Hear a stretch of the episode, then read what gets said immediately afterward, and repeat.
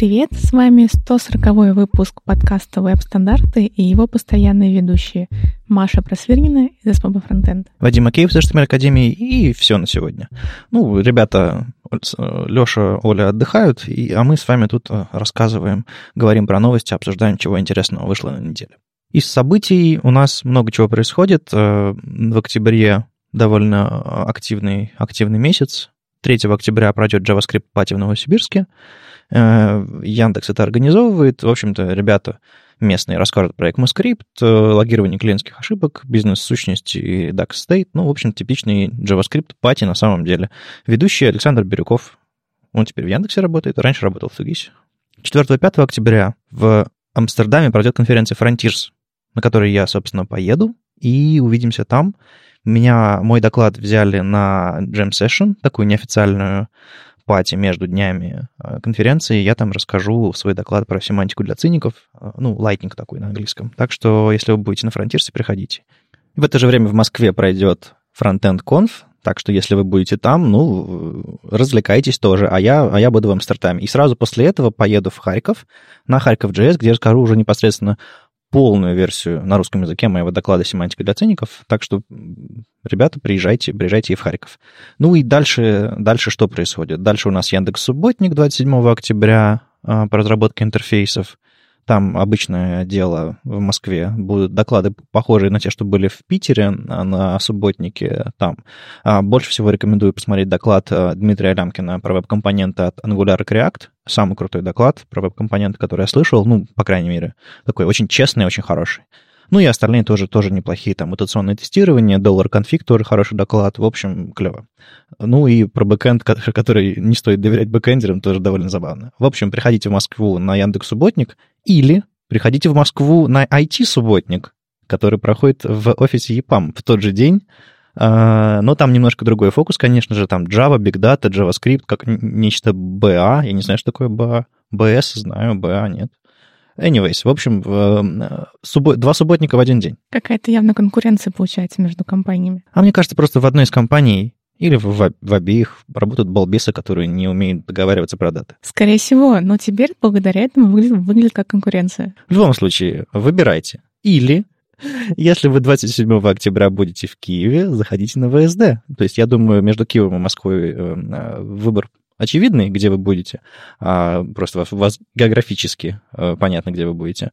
А так, 27 октября мы проведем ВСД очередной в Киеве. Мы в понедельник с выходом подкаста откроем регистрацию, а пока принимаем заявки на доклады. И там добавилась информация для докладчиков небольшая, и вообще, ну, у нас уже собралась, наверное, где-то треть программы. А мы расскажем скоро, кто эти люди, и продолжим, на самом деле, принимать заявки на доклады. И докладов будет, наверное, 8 штук, судя по тому, что получается, но все еще места есть. Так что присылайте ваши заявки, форма с сайта уйдет приема докладов, но останется email, куда можно присылать, собственно, вот это вот все.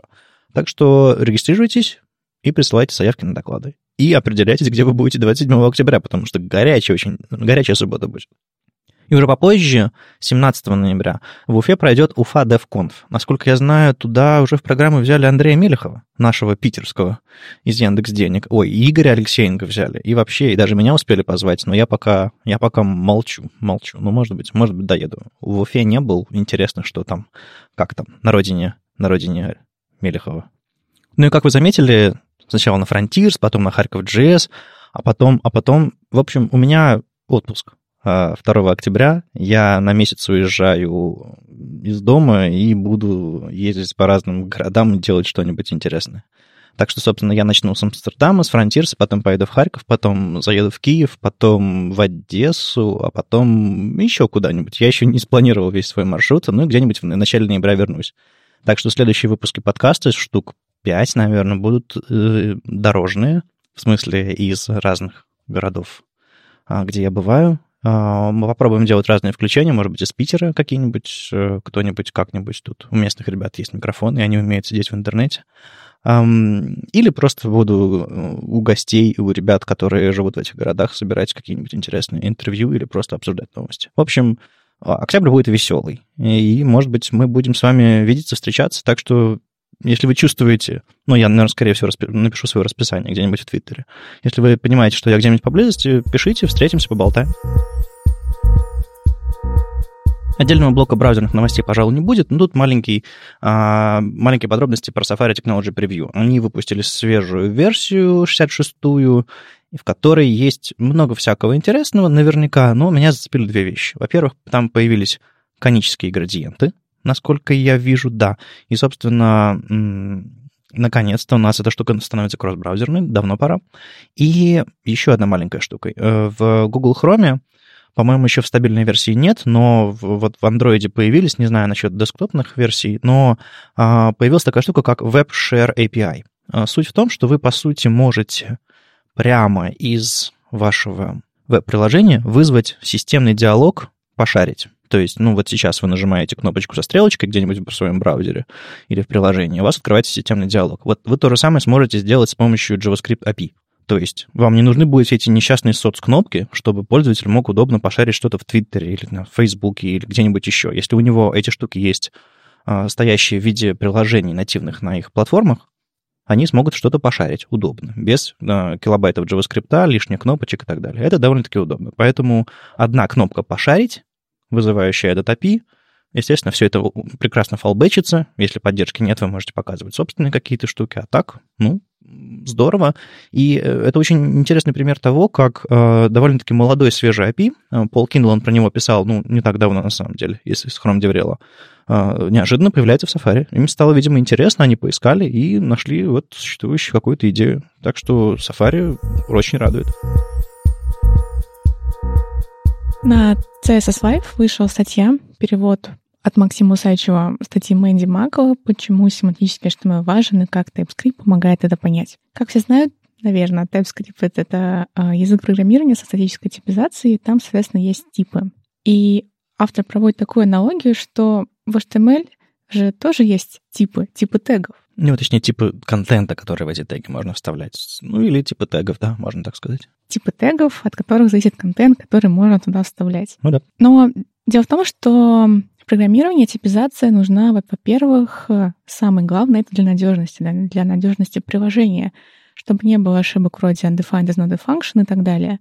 То есть без нее вырастает вероятность критических ошибок для приложения, без которых оно просто не заработает.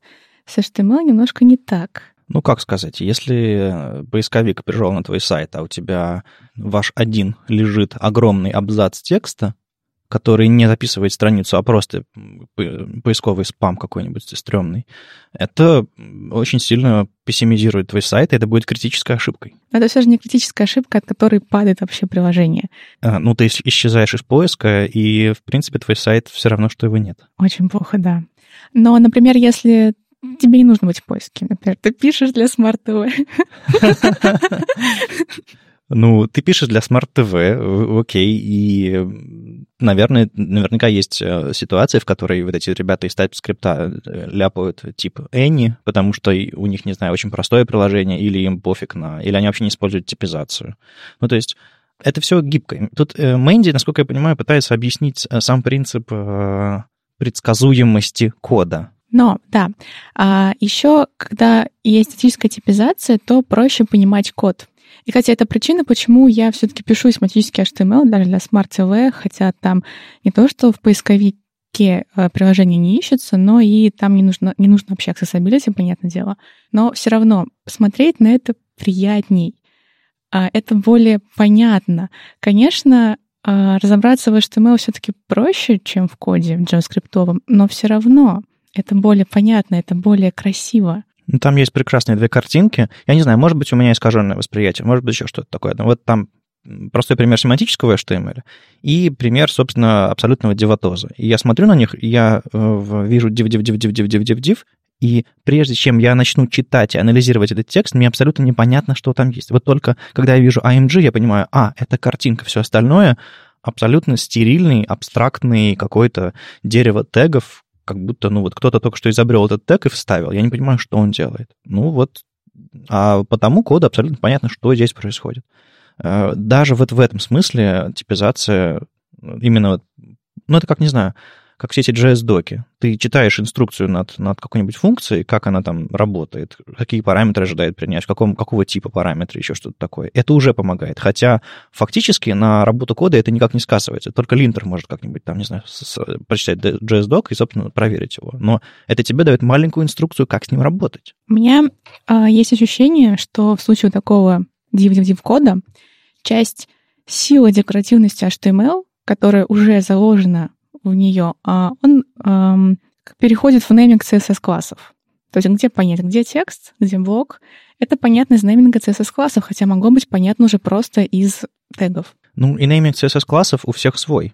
То есть у всех схемы именования разные. А представь, что там какие-нибудь BM-классы расставлены. И ты пока прочитаешь все это вот, все эти чудеса, а если классы конструируются из частей, ну вот такие вот вещи. Ну то есть эм, реально, э, люди очень по-разному называют. А если люди используют какие-то атомарные CSS, это вообще, ну то есть там, там смысла вообще никакого нет. Там просто оформление в чистом виде. И на самом деле вот, эта, вот эта вот сторона, которая типа так логичнее выглядит код, еще что-то такое, она, это самый слабый аргумент, на мой взгляд, про вот семантику HTML. И раньше я ее использовал больше, сейчас практически не использую. Я уверен, что разработчики в своем коде более-менее разбираются. В чужом, ну, наверное, да. Эм, так что про типизацию мне больше нравятся вещи, связанные с контентом, с предсказуемостью, с тем, что для определенного типа контента есть определенный тип. И если у вас, вы их обозначили в своем коде правильно, сматчили, типа, эта штука описывает страницу, там содержится строка. Эта штука описывает, не знаю, картинку, и она с помощью элемента картинка и с описанием еще каким-то. Это абсолютно предсказуемо и надежно. И э, предсказуемо не просто для вас, как для разработчика, это, мне кажется, вторично, а скорее для любых систем, которые основаны на спецификациях. Все парсеры, все поисковики, все скринридеры, все браузеры, они спроектированы работать на спецификациях. А вы неожиданно берете и создаете что-то свое, абсолютно абстрактное и непонятное. И это немножко странно. Так что предсказуемость, типизация, я бы не стал непосредственно сравнивать их вот прям вот тройным равно, а, но реально они близко лежат там. Окей, ну сейчас вот у нас была ситуация. Мы э, посмотрели на HTML, сделали самостоятельные выводы. Вот мы, разработчики, у нас одни задачи. Вот этих ребят, которые придумали теги, другие задачи. А как бы нам всем подружиться, как бы нам быть ближе? И об этом э, довольно интересно рассказали на неделе Рэйчел Эндрю и Питер Полькох. Э, Рэйчел, не знаю, знаете вы или нет, это как бы человек, человек гриды, э, которая последние годы очень активно занимается продвижением э, грид-лейаута, а, в умах разработчиков, а, активно занимается э, разработкой и поддержкой, собственно, спецификации, как первого уровня гридов, так и второго уже. И Питер еще рассказал, что мы обязаны Рэйчел э, то, что в, тем, что в гридах есть гэп свойства, то есть когда спецификацию проектировали, мало внимания обращали именно на отступы между колонками, а Рэйчел вроде бы как добилась того, что это все представлено в спеке, и э, это все стало ближе к нам, разработчикам, к нашим реальным задачам. Короче, ситуация такая. 19 октября Frontiers, организация нидерландских разработчиков встречается на свое очередное собрание своего, не знаю, комитета, или как это у них там называется. Ну, короче, сообщество типа веб-стандартов, ну, видимо, побольше и побогаче, собирается у себя там в Амстердаме где-нибудь поболтать, как, как им жить дальше. И они хотят выставить э, на голосование вопрос, войти ли им в V3C официальным представителем, потому что ну, можно попасть в V3C, платить какие-то деньги, а, и быть официальным представителем а, какой-то организации или какой-то группы людей и заниматься разработкой спецификаций, все официально, иметь право голоса и так далее, и так далее. Это первый вопрос. Второй вопрос, не нанять ли Рэйчел Эндрю представлять их в E3C, потому что как бы мало быть участником B3C, нужно у них а, активно участвовать во всех собраниях, митингах по всему миру, читать, писать, спорить и, в общем-то, быть активным участником на самом деле. И это довольно дорогая штука. А я правильно понимаю, что сообщество некоммерческое? Да, Frontiers — это такая э, история, которая началась году в 2000, ну, в общем, в середине 2000-х, э, десятых годов. Господи, как это назвать по-человечески? Ну, где-то в районе там 6 5 4 года, типа того. Нулевых. Нулевых, да, наверное, в середине нулевых. А, и с тех пор ребята уже много лет подряд делают конференцию, которая называется Frontiers, собственно, на которой я там 3-4 буду, 4-5 точнее. Те деньги, которые они зарабатывают, они, собственно, хотят пустить на поддержку развития стандартов э, со стороны разработчиков именно, то есть представлять реальные задачи разработческие, потому что так получается, что основные стороны, представленные в процессе разработки стандартов, сейчас это браузеры. Потому что браузеры принадлежат большим компаниям, у которых есть деньги, они могут позволить себе нанять отдельных людей, которые, собственно, работают над стандартами. Вот какие люди вот в компаниях, в которых я работал, активно работали над стандартами? Ну, допустим, э, Чарльз Маккетти Невилл, когда я работал в опере, у него было 100 full-time работать над стандартами был Саймон Питерс, у которого был full time работает над стандартами. Чарльз, я не знаю, где сейчас работает, э, он какое-то время в Яндексе работал, а Саймон Питерс, по-моему, сейчас работает э, в Бакоп, или как она там называется, это контора американская, которая... В общем, он недавно занялся тем, что он стал решать проблему фиг-кэпшена и лейбла э, с кросс-браузерной реализацией. Просто на деньги компании, в которой он работает. Ну, потому что им вот показалось это важно, чтобы адекватно отображались эти штуки и работали кросс-браузер. То, то же самое вроде бы будет делать Рэйчел в рамках э, организации Frontiers на их деньги, на зарплате и в интересах наш, на, нас, рядовых разработчиков. То есть я не думаю, что э, у сообщества, у которого нет собственного браузера, интересов финансовых, кроме ежегодной конференции Frontiers, мастер-классов и воркшопов, типа того, которые они организуют, есть какие-то странные интересы, которые не соответствуют интересам рядового разработчика. Я слушаю, мне становится грустно, что, насколько я понимаю, вообще нет русских компаний и русских сообществ, представленных, которые работают над стандартами, полностью ну, отсутствуют. Так или иначе, русские фамилии то там, то сям мелькают. Русские фамилии, да, но это люди, которые уже живут в Европе и работают в европейских компаниях. Ну, этим какое-то время пытался заниматься Яндекс. Собственно, Яндекс нанимал Чарльза. А, там еще работал Константин, дай бог памяти, как его фамилия, который представлял в техническом комитете а, в E3C Россию, ну, там, русскоязычное сообщество и Яндекс, в частности. То есть какие-то попытки были от компаний уровня Яндекса. Есть ощущение, что немножко на обочине. Ну, как сказать? На самом деле, мне кажется, мы еще не решили свои собственные внутренние проблемы, не достаточно комфортно себя чувствуем как страна, как IT-сообщество, как вообще социум, вот русскоязычное пространство чтобы думать так, окей, у нас сейчас все хорошо, сейчас мы займемся стандартами. Вот, наверное, вот в этом проблема, потому что IT-бизнес пока не настолько уверен, страна не настолько стабильна, и вообще весь, весь русскоязычный мир вот в этом регионе не настолько стабилен, чтобы расслабиться и подумать про стандарты. И пока этим занимается западный мир, где все более или менее стабильно и хорошо, ну, наверное, по крайней мере, у меня такое ощущение складывается. Все-таки стандарты — это момент, когда ты остановился и подумал, что делать дальше. Мы пока, видимо, не можем себе этого позволить, и только наши отдельные специалисты могут в это вкладывать свое личное время. В общем, Рэйчел рассказала ее сторону э, истории, э, о том, как она занималась стандартами, какую роль она там играла и какую, какие вопросы она хочет там рассматривать. И одну интересную мысль, которую она подчеркнула, что ситуация, в которой разработчики предлагают свои идеи непосредственно в спецификацию, обычно выглядит довольно плохо. То есть разработчики подходят и говорят, а знаете, я хочу вот такую штучку, вот такую штучку, а еще чтобы она вот, вот, вот так вот делала. И да, и блеском переспалась. И в спецификацию это плохо вписывается, потому что спецификация, она скучная, строгая, и на самом деле должна решать вопросы огромного количества разработчиков, а не просто одного, у которого сегодня э, зуд, ему хочется пофантазировать. Непосредственное участие разработчиков спецификации предполагает очень высокую квалификацию его. Он должен врубаться, что нужно, и, а, может быть, даже некоторые собственные интересы умалять по сравнению с интересами большинства. Так вот, иметь какой-то прокси в виде той же самой Рэйчел, например, которая не просто э, хотелки засовывает спецификацию, а анализирует, что разработчикам нужно, когда они задают вопросы, и она понимает, чего им на самом деле не хватает. То есть я понимаю, что это э, потенциально может э, какой-то предвзятость принести, потому что как бы интересы Рэйчел, вот это вот все, как у Андрея Ситника с ней конфликт какой-то был, потому что как бы у него одни взгляды, у нее другие. Вообще, когда в дело приходят люди, то возникает предвзятость. Да, надо избавляться от людей во всех возможных проявлениях. А, тем не менее, пока у нас все делают люди, а, иметь какой-то прокси между сообществом и опытным человеком, который уже разрабатывал спецификации и наверняка поумерил свой пыл по поводу конкретных, очень узких хотелок, а решает задачу целиком и широко, это, наверное, будет полезно, чем каждый разработчик будет приходить в рассылку и говорить плюс один, лол, г, я хочу эту фичу. Ну, как, знаете, комментарии на гитхабе. Я уж не говорю про комментарии на YouTube.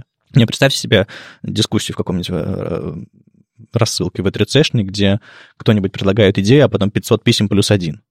Ну, серьезно. Нужен все-таки представитель, мне кажется. Это, это будет работать лучше. Ну, а Питер Полкох в, на сайте Алистопарт рассказывает сторону именно Frontiers, где они берут деньги, зачем им это нужно и что они собираются делать дальше. Ну, то есть две разных стороны, и на самом деле это пока не произошло, это произойдет 19 октября.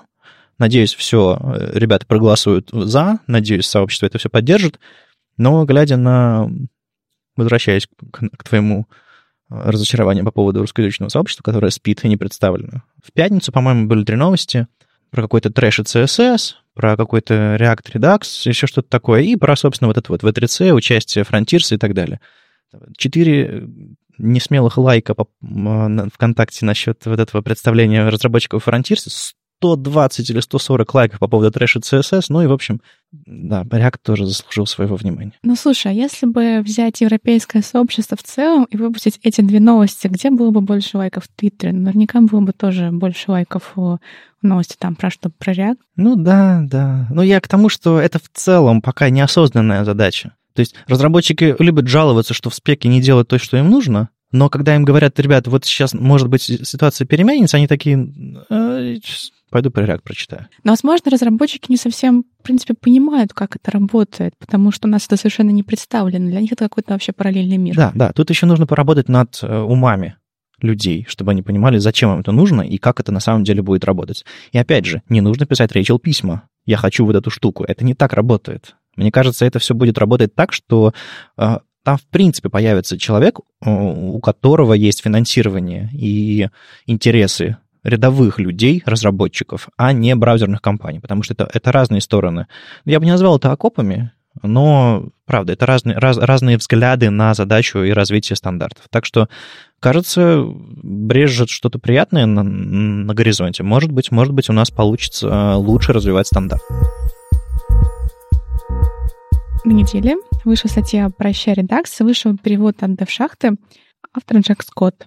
В общем, у Джек Скотта была проблема. А, он использовал Redux. В Redux все хранится в одном объекте. Объект очень сильно разросся, и тут, тут он понял, что он тратит на фронтенд в 8 раз больше времени, чем на бэкенд. Он прям посчитал, что не 7,5, а 8? Да. А, ну, есть просто программы, которые э, трекают время, и он это использовал. Прикольно. Тут он понял, что что-то не так. что-то не так. Он решил, что вся проблема в редаксе. Редаксом слишком сложно управлять, сложно добавлять э, новые изменения, новые стейты и так далее. И он подумал, а зачем, собственно, мне нужен редакс? Вообще статья, она больше, как мне кажется, не про редакс, а, в принципе, про стейт менеджер потому что разговор о том, что редакс не нужен и прощай редакс, они идут давно, но обычно вместо него предлагаются какие-то другие, другие стейт менеджеры Здесь э, Джек предлагает как я понимаю, вообще, говорит, он не нужен. Зачем? Мы можем просто с помощью граф, удобного GraphQL, с помощью веб-сокетов получать э, данные сервера и тут же их отображать. Ну и все, все отлично работает. То есть мы всю эту логику, все это состояние будем хранить на сервере, по сути, а не на Но мы уже клиенте. Э, мы берем данные сервера, как-то их обрабатываем и отображаем. Угу. И в процессе обработки мы используем statement менеджеры но не для всех приложений это нужно. В принципе, я согласна, что для некоторых приложений, для не очень сложных приложений, а, эта прослойка не нужна. Мы можем просто взять данные и тут же их отобразить. Ну, то есть есть на самом деле огромное количество use cases, когда single-page как подход используется абсолютно мимо, потому что там нет никакой связанности, никакой интерактивности, никаких там супер переделок интерфейса на лету. Там просто, не знаю, сервер приходит страницы текстовые. Вот, но как я уже сказала, это не совсем про Redux, а, в принципе, про State Manager он пишет, потому что он не использует ничего взамен Redux, в принципе. Но это работает не для всех приложений, потому что далеко не во всех приложениях мы просто берем данные сервера и отображаем их. В моих приложениях мы как-то их обрабатываем, там есть какие-то свои глобальные стейты, а, зависящие там от поведения пользователей и так далее. В общем, примеров достаточно много. Плюс у Redux есть проблема, с которой, собственно, и столкнулся Скотт, что туда записывают весь стейт. Целиком, от и до. Весь стейт приложения находится именно в редаксе. Но зачем? Ведь можно хранить локальный стейт в локальном стейте реакта. мне вспомнился доклад Михаила Рыжикова, он называется Microten Backend Again. Он был рассказан на Holy.js, и на Хабре есть его расшифровка текстовая. И здесь э, Михаил говорит о том, что, в принципе, у нас сейчас нет нормальных подходов писать правильно UI, и проблема именно в стейте. И вообще мутабельный стейт, который раскидан там по разным локальным э, компонентам, это самая главная беда самая главная сложность приложения. Он предлагает использовать иммутабельный стейт, но он предлагает сам решать с помощью closure и так далее. Но вообще это действительно проблема. То есть это, на мой взгляд, самая большая сложность приложения — это именно стейт. И как это решить, мне кажется, сейчас до конца непонятно. Это такая проблема, которая все еще остается. Есть разные подходы, разные решения, но прям такого, который работает идеально, еще нет. А вот Михаил пишет про то, что на бэкэнде тоже был подобный, они пришли к тому, что придумали базу данных. То есть есть state, собственно, база данных, и там просто информация, чистая информация, абсолютно без логики. И есть код, где чистая логика, без информации. Ну, классический подход абсолютно. То есть надо вернуться снова к этому? Ну, Михаил предлагает немножко, немножко, да, сам с помощью кожи и всяких преобразований нечто подобное сделать, сделать стейтлес приложение, но как же нужно делать в идеале, мне кажется, пока непонятно. Не, у меня было ощущение, что все немножко увлеклись, напились и радостно кинулись вот в эту вот штуку React плюс Redux, э, как, как, решение, как решение проблемы, а потом э, посмотрели на результаты и начали придумывать альтернативные решения по управлению стейтами, а сейчас задаются еще вопросами, а вообще нужно ли нам это? Мне кажется, это вполне естественный этап развития, э, ну вот разработки интерфейсов вот со, со современной, как бы люди не просто кто там прав, не прав, еще что-то такое. Люди недовольны результатами. Они пытаются придумать что-то новое. Или, по крайней мере, просто жалуются. Это тоже, в общем-то, мне кажется, важный этап. Я думаю, если использовать Redux, то нужно его использовать для глобальных состояний, для очень важных состояний, которые действительно нужны во всех частях приложения. Например, у нас есть библиотека Redux Forms, которая использует Redux для форм. Это, на мой взгляд, не то, как нужно использовать Redux. А как их нужно использовать в случае, там, не знаю, с формами? С формами не нужно использовать Redux. Вообще? Вообще. А, а, как заменить вот этот вот стейт? Или не нужно стейт формы хранить? В случае React можно использовать локальный стейт форма, скорее всего, находится на одной странице. Вряд ли одна и та же форма, она раскидана по разным страницам приложения. Ну, шаги формы. Шаги формы, да, но это можно все равно как бы в единую страницу, хотя визуально она выглядит uh-huh, как, как uh-huh. будто их несколько. И в локальном стейте React. Ну, окей. То есть тут вопрос сводится к тому, что вы используете React, э, Redux неправильно? Да, вы используете Redux неправильно, и сейчас появились решения, которые, возможно, лучше, чем Redux. Ну вот, все. А то люди недовольные пришли и говорят, только выкидывают Redux, решения взамен не предлагают. Статья действительно не предлагает решения взамен. Она про приложения, для которых не нужно хранить стейтов. На этой неделе было заседание TC39, октябрьское. В следующем месяце будет новое. Ноябрьское? ноябрьская. Офигеть. Это как встреча с Frontend. Mm. А, я очень внимательно слежу за каналом Сергея Рубанова в Телеграме. Он крутой канал, ну и Сергей тоже, а, который следит, собственно, для, за всеми заседаниями 239, достаточно подробно про это пишет, про все самые главные изменения. Слушай, а может быть нам скинуться Сереге на зарплату, и пусть он в TC39 заседает? Как Рэйчел. Боюсь, придется дорого скидываться. О, да, бирджесы не дешевые. Так вот, на мой взгляд, есть три самых прикольных э, изменений. Но первое — это не изменение, это о том, что ReproDevFlat сломал HeadCharts в хроме. Деловой интернет пострадал, чарты теперь ломаются. Все, все из-за TC39. В общем, в HeadCharts использовалась какая-то функция, которая называлась flat, ну и все сломалось. Ну, причем HighCharts довольно-таки популярная библиотека, насколько я понимаю. Тут есть Она лист... Э, очень популярная, да, особенно с связано какими-то финансами, с околофинансовыми приложениями. Mm-hmm. Тут есть сайт democats.org. Ну, это,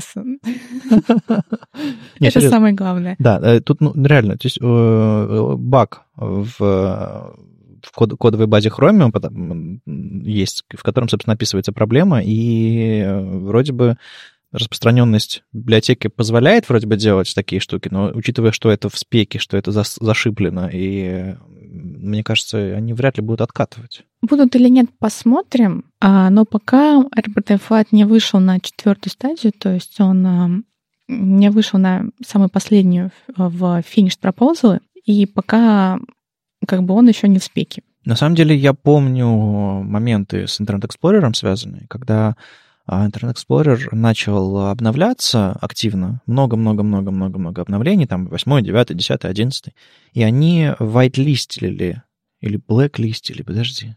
В общем, на, э, на локальных доменах, типа localhost или типа того, а, Internet Explorer сбрасывался в старый режим, типа 8, 9, вернее, 8, там, 7, 6 и А на некоторых сайтах э, старых Internet Explorer тоже сбрасывался в старые версии движка.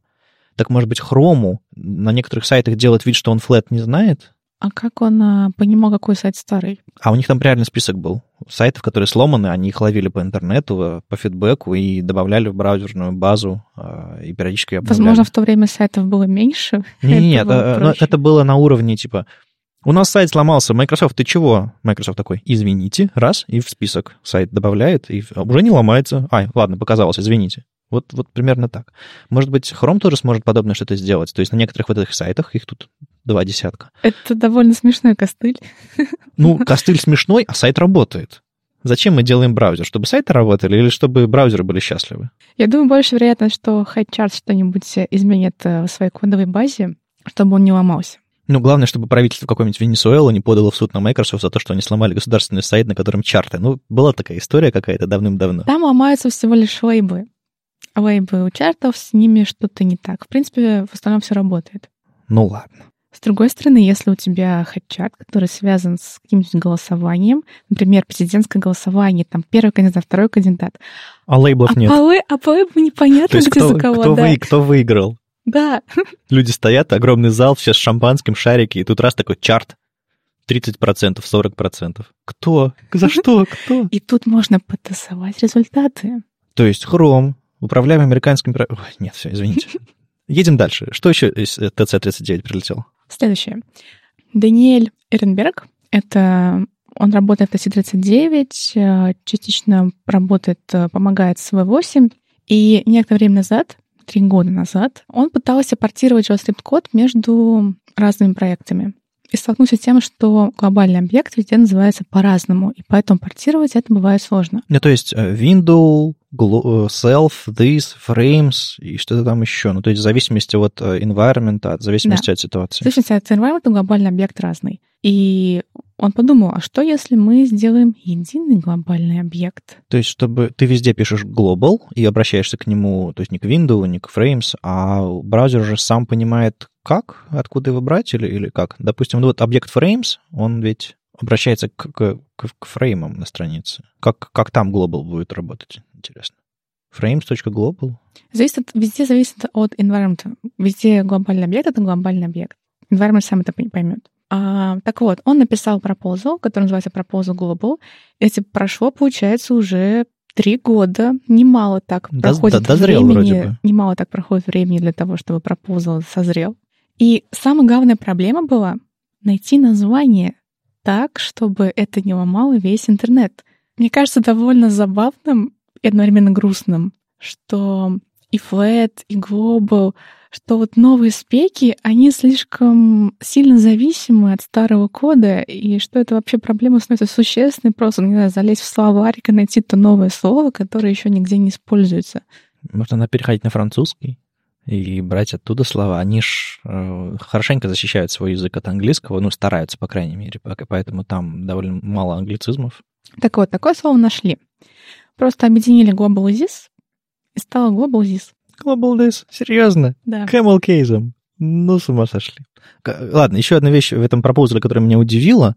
Может быть, это было просто слишком давно, три года назад, но там реально используются табы в, в файле в ридме. То есть реально символ таб. Я так, я так редко вижу табы. Readme было обновлено 16 Ну, days ago. Ну, не конечно, возможно, табы, они уже с трехлетней давностью. Ну да, и, и они выглядят как длиной 8 символов, потому что это дефолт в браузере, и если вы хотите, чтобы ваши табы на GitHub, если вы используете табы, если вы, как я, любите и верите, если вы хотите, чтобы они на GitHub выглядели хорошо, а, добавьте editor config, и а, GitHub правильно их отобразит длиной э, нужным количеством символов. То есть ты увидел своих. Своих. На самом деле я почти все свои проекты перевел на пробелы, потому что люди. Open source. А так бы я бы, эх. Сейчас Proposal Global находится на третьем стейдже, то есть в одном стейдже до finished и до спеки. А почему же нельзя было использовать слово global? А слово global нельзя было использовать из-за момента. Moment.js, мой любимый. Да, Moment.js, наверняка многие слышали про эту библиотеку. Это библиотека для работы со временем. И в итоге Global ломал Flickr, да? Flickr. Uh, Flickr — это пример, но я думаю, что наверняка не только Flickr, потому что Moment, он вообще повсеместно распространен. Почему вообще в JavaScript проблема с, со временем? Почему мы должны использовать какие-то сторонние библиотеки для того, чтобы работать со временем? Хотя Moment кажется же страшно неудобным. У него там куча вокалей, он достаточно тяжелый. Ну, ну, нужно же чем-то забивать свой бандл, потому что, значит, слишком маленький получится, сайт будет грузиться слишком быстро. Не будет похоже на приложение, понимаешь? Вот для чего момент нужен. История JavaScript такова, что Брэндону нужно было написать язык за 10 дней. Я не знаю, является ли это художественным преувеличением, точнее, преуменьшением. Брэндон сотворил JavaScript за 10 дней. Звучит В первый день очень, круто. Евангелие от Брэндона. Ну, Но, тем не менее, времени точно было у него немного. И с датами он просто взял Java util date и взял реализацию оттуда. Проблема Java util date была то, что это было очень плохо. Очень-очень плохо. Это была очень плохая реализация, и в 97 году они ее изменили в Java. А в JavaScript оно до сих пор Мгм. Ну, на самом деле, в 90 каком-то году, мне кажется, все а, объекты даты во всех языках были, ну, так себе. А но с тех пор мы сильно развелись и узнали про, про локали, про, про подходы. Ну, серьезно. Тем не менее, в Java это изменили еще в 97 году, а спустя 20 лет мы все еще с тем, что было до 97 года в Java. Ну, да. И это, я думаю, очень важная проблема, потому что время мы используем везде, и везде мы используем момент, либо какие-то там свои сам- самописные, либо появился proposal temporal, который решает эту проблему, который делает хорошую архитектуру для работы со временем. И он, его перевели на Stage 2, он движется, все хорошо. Я надеюсь, что он дойдет до Мгм. Stage 4 и даже пораньше, чем через три года. А название какое хорошее? Temporal. По-моему, очень хорошо. То есть, ну, я сомневаюсь, что такое, такое слово а, неожиданно сломается на каком-нибудь моменте или где-нибудь еще. Ну, правда, хорошее.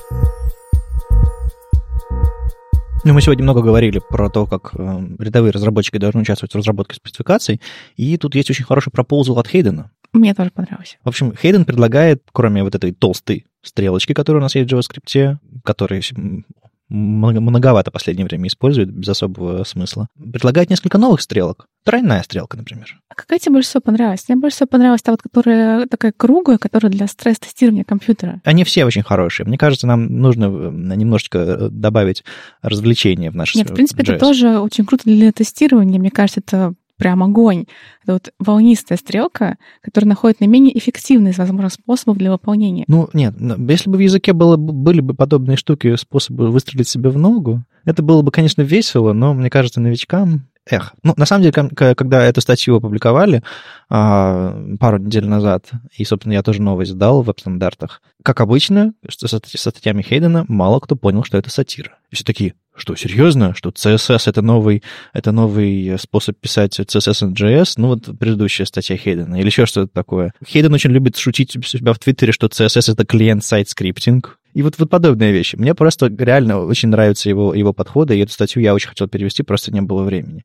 Один м, подкаст бессовестный, который мы все знаем, я полагаю, лично мне, ко мне аккаунт, или нет, к веб-стандартам пришел и сказал, ну что же вы, новички же увидят и, и поверят, что все на самом деле так. То есть самый э, разгильдяйский подкаст, э, самое разгильдяйское сообщество, которое вообще, у которого нет ничего святого, пришло к веб-стандартам и сказало, ребята, что же вы делаете, это безответственно. Да это шутка наверняка была. Мне не показалось.